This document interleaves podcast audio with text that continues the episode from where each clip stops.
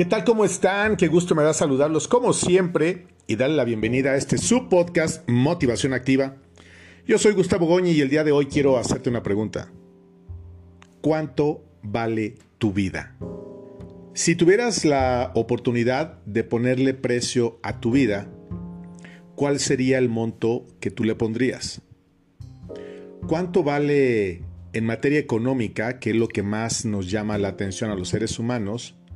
¿Cuánto vale tu vida? ¿Cuánto vale la vida de alguno de tus hijos? ¿De tus nietos? ¿De tu esposo? ¿De tu esposa? ¿De tus papás? ¿De tu mejor amigo? ¿De tu mascota? Aquello a lo que tú ames profundamente y que tenga vida.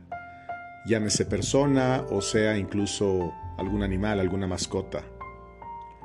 ¿Cuánto vale tu vida? ¿Te has puesto a pensar tú en ello? Todos los días cuando nosotros despertamos, al menos en mi caso, lo primero que yo hago al despertar y lo último que hago en mi día antes de dormir es platicar con Dios, conversar con Dios, pedirle por toda la gente que sufre por cualquier circunstancia en cualquier lugar del mundo. Pido por situaciones y personas eh, particulares y especiales que acuden en busca de mi oración o que piden mi intercesión ante Dios por ellos, como otros otras personas lo han hecho, en otros momentos conmigo o en momentos en los que mi madre necesitaba de oración porque le iban a operar, porque estaba pasando por alguna crisis, entonces yo creo mucho en el poder de la oración. Y no de una no una oración repetida 500 veces, a Dios no porque le pidas 500 veces lo mismo te va a hacer más o menor caso.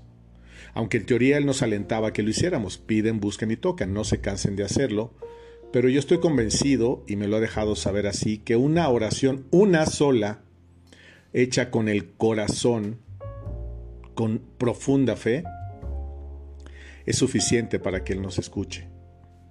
Cuando seguramente más personas piden por la misma intención, entonces Dios ve que hay más personas que están interesadas y solidarizadas con alguien para ayudarle. Es bien curioso cómo cuando alguien pide ayuda a través de las redes sociales, todos nos ponemos muy empáticos o nos queremos ver muy cool, poniendo dos manitas orando y diciendo, Dios los va a ayudar, eh, cuenta con eso, cuenta con mi oración. Y siempre me pregunto, ¿realmente la gente ora? Una vez que has visto esa necesidad o esa petición, ¿realmente oras? Si el mensaje lo ves estando tú en un restaurante, en una boda, a punto de abordar un avión, en un antro, en una fiesta, en un hotel, vaya, en donde estés, ¿realmente te detienes a orar por esa persona?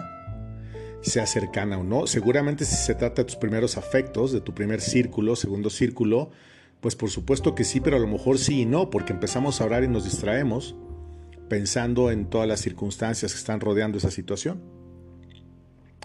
Pero ¿cuánto vales tú? ¿Cuánto vale tu vida? Tú mismo, te lo pregunto de verdad muy en serio. ¿Qué precio le pones a tu vida? Generalmente, cuando tú compras un seguro de vida, pues hay diferentes eh, montos y también dependerá el costo que tendrás tú que pagar cada mes o cada anualidad para que en caso de que tú faltes y bajo ciertas circunstancias y en el entendido que las aseguradoras cumplan con todo lo que ofrecen, porque siempre hay una letra chiquita que impide que a veces se lleguen a cobrar estos montos o hacen lo imposible para que así sea. ¿Por cuánto te aseguras tú? ¿Por un millón, por cinco, por diez, por veinte? Hay seguros por decenas de millones de dólares o de euros y así dependiendo de cuál sea tu capacidad económica o quién seas tú.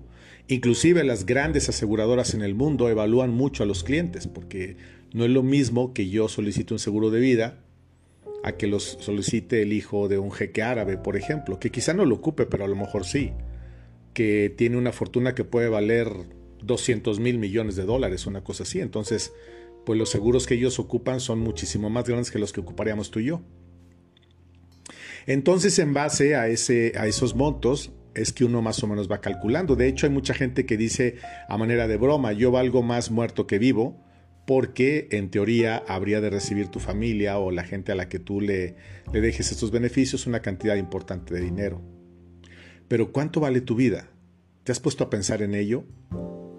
Yo no había reparado en ello hasta hace poco tiempo que vi una serie en Netflix que hablaba un poquito acerca de esto y inclusive le puse una pausa a, a los diálogos que estaba viendo y me puse a pensar. Dije, a ver, Goñi, ¿cuánto valdría tu vida? Y de pronto dije, no sé, un millón de dólares, 10 millones de dólares, o sea, 50 millones de dólares. No vales por lo que tienes, sino por quién eres tú. Y entonces dije, a ver, vamos a hacerlo un poco más sencillo. ¿Cuánto vale una mano para ti?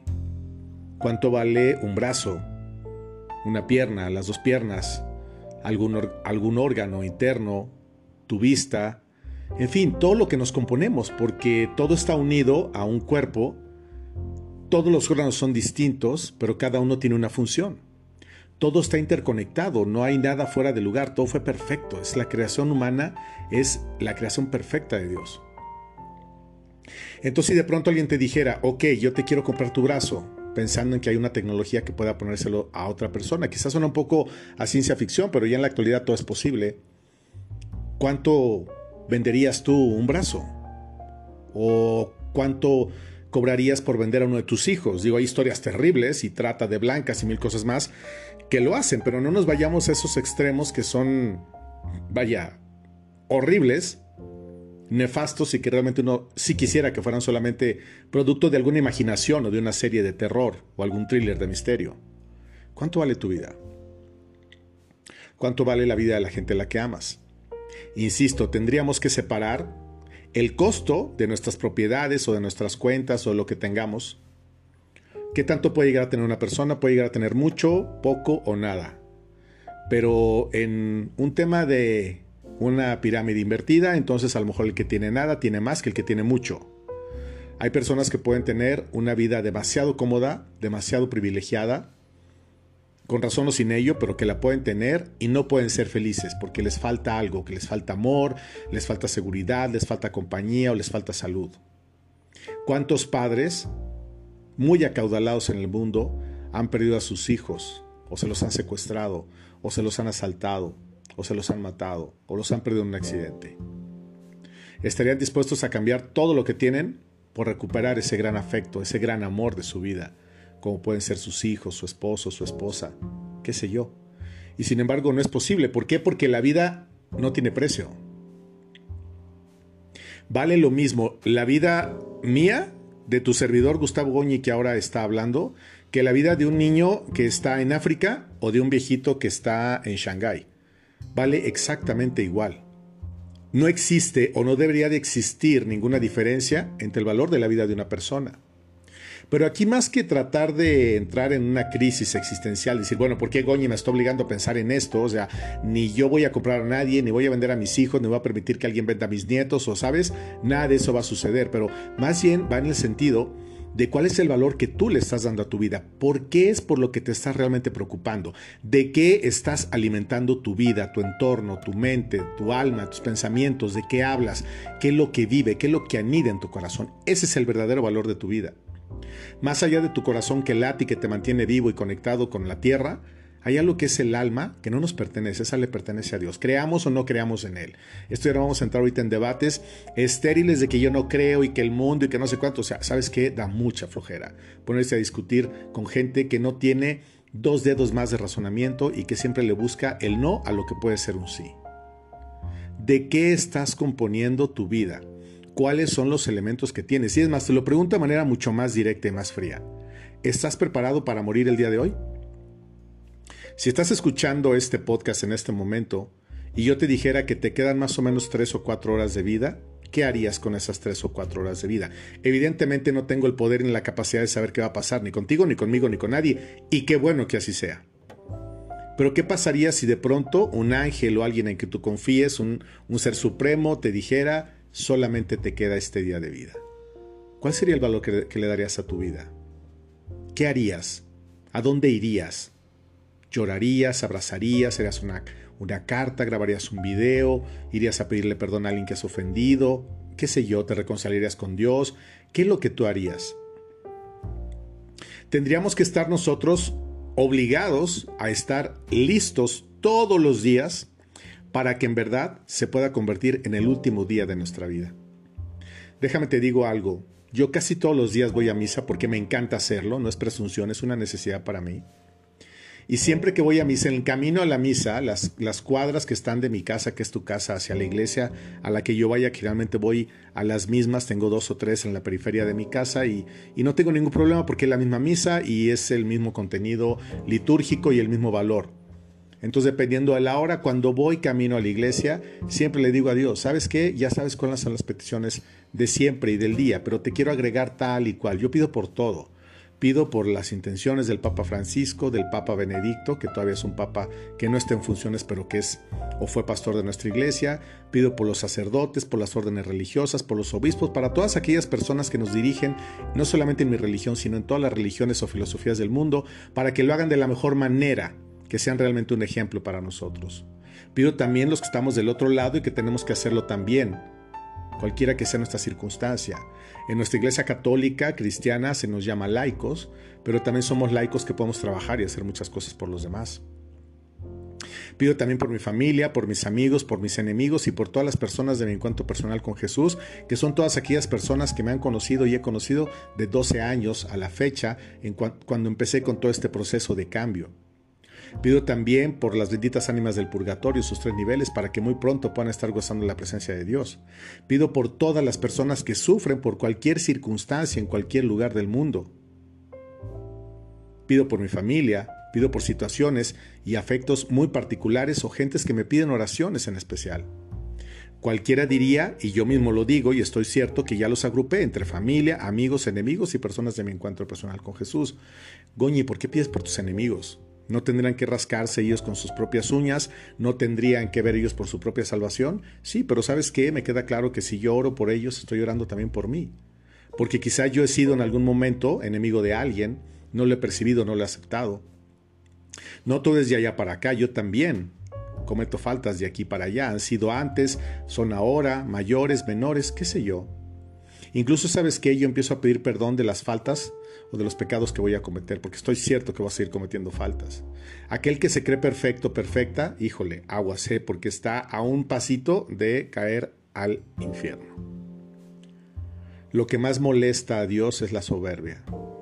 Es sentir que yo sí soy bueno, que yo soy el mejor, que yo no me equivoco, que yo no cometo faltas o que yo estoy tratando siempre de ser la víctima o el victimario. Nosotros no podemos engañar a Dios y nunca lo vamos a hacer, porque Él sabe perfectamente cuál es el origen y el principio de todo aquello que nos rige de manera emocional. Pero ¿cuál es el valor que le das tú a tu vida? ¿Cuál es el valor que le doy yo a mi vida? ¿Cuál es el valor que le das a tus papás, a tus abuelos, a tus hermanos? ¿Qué valor le diste a todas esas personas que ya no están contigo? ¿Los cuidaste con amor o estabas renegando todo el tiempo? ¿Les atendías con cariño? ¿Eras paciente? ¿O te desesperabas cada cinco minutos? Creo que es normal y natural que nos desesperemos, que nos cansemos. En todos los sentidos, se cansan las carteras, se cansan eh, nuestras fuerzas físicas, se cansan nuestras fuerzas emocionales, inclusive se llega a agotar nuestra fe porque creemos que Dios no nos escucha y porque creemos que, que, solamente somos los únicos que estamos pasando por algo así. Y si estamos pendientes de las redes sociales y vemos la maravillosa vida que tiene todo el mundo mientras yo tengo que estar cambiando pañales o cargando un niño, limpiándome las babas de una persona, que ya no es capaz de poderse sostener o de hablar o, que no te reconoce o que está siempre de malas o que, ¿sabes? Es muy difícil. Ese es el verdadero camino a la santidad, es el verdadero camino hacia el cielo, son los escalones hacia el cielo. No son las buenas obras y no son la cantidad de oraciones y todo. Todo sirve y abona, por supuesto que sí. No te estoy diciendo que no lo hagas, pero lo que más toma en consideración Dios es todo aquello que tiene que ver con el tema del amor. Eso es lo que toma en cuenta. Todo lo demás es por añadidura porque debería de ser tu obligación portarte bien, debería ser tu obligación, eh, ¿sabes? Mil cosas más. Tenemos que centrarnos en el poder del amor. Pedirle a Dios que nos dé la capacidad de amar como Él amó, no como amamos nosotros. Porque a veces ni siquiera nos amamos a nosotros mismos, menos tendremos la capacidad de amar a los demás. Que nos ayude a sanar, que nos ayude a entender y sobre todo que nos ayude no a tener empatía, sino a amar. Eso es todo. La empatía es una palabra que se ha puesto de moda últimamente y todo el mundo la usamos porque queremos vernos cool en las redes sociales o en las reuniones. No, no, no. Esto viene del alma y ni siquiera se nota ni se ve. No salen las fotos y no se ven los bienes ni nada. Puede ser lo mismo o puede tener el mismo valor que alguien haga una buena obra en una camioneta que vale 5 millones de pesos o de dólares, una persona que se transporta en camión todos los días.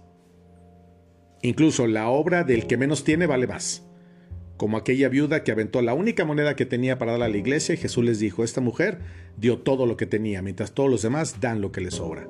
Siempre somos así, damos lo que nos sobra. Y no solamente en tema de dinero, es en tema de amor, de tiempo y de todo. Nunca tenemos tiempo para hacer las cosas que tenemos que hacer, pero nos sobra tiempo para perder el tiempo en cosas que no necesita nuestra vida ni nuestra alma. ¿Cuánto vale tu vida? ¿Cuánto vale la vida de los seres queridos? Tásalos, ponles un precio, ponlos a la venta o tú mismo ponte a la venta. ¿Cuánto vale tu vida? ¿Sabes cuánto vale tu vida? Vale la cantidad de amor que has regalado, que regalas o que vas a dar lo que te resta vida. Eso es lo que vale tu vida. Lo único que te va a abrir las puertas del cielo, lo único que a mí me va a abrir las puertas del cielo es cuánto amor fui capaz de dar y de sentir aquí en la tierra, en todos sus frentes y en todos sus sentidos. Entonces, pregúntatelo con mucha frecuencia. ¿Cuánto vale mi vida? ¿Cuál es el valor que le estoy dando a mi vida? ¿Y qué estaría dispuesto yo o dispuesta a hacer con tal de no solamente agradar a Dios, sino de tener esa vida eterna. Yo me lo pregunto con mucha frecuencia. Y antes me atreví a ponerle alguna cantidad a mi vida. ¿Cuánto valdría? ¿Sabes qué? Ahora digo, es incalculable el valor porque no somos una moneda de cambio. Los seres humanos no cotizamos en la bolsa de valores. Cotizamos en el corazón de Cristo. ¿Cuánto valió la vida de Jesús de Nazaret siendo Dios aquí en la tierra? Hasta la última gota de su sangre. Eso es lo que costó la vida de Cristo en la tierra. Entonces, again, ¿cuánto vale tu vida? El valor que tú le pongas a tu vida es muy probable que sea muy distinto y muy diferente al valor que Dios le pone a la tuya. A él no le importa lo que tengas, le importa lo que eres y más que lo que eres, lo que siente tu corazón. Así que no nos vayamos con las fintas, con la gente maravillosa que creemos que es mejor que nosotros y tampoco estemos juzgando a los que creemos o señalamos como peor que nosotros. Mejor vamos a aplicarnos cada uno a en verdad luchar y trabajar todos los días para convertirnos en una mejor persona, no en una mejor versión. No somos un disco, no somos un modelo de auto. Somos personas y somos seres humanos, pero más que eso, somos almas, un alma que habita en nuestro interior y nosotros somos los responsables de qué tipo de trato le estamos dando a esa alma. ¿Cuánto vale tu vida? Paz y bien para todos ustedes siempre.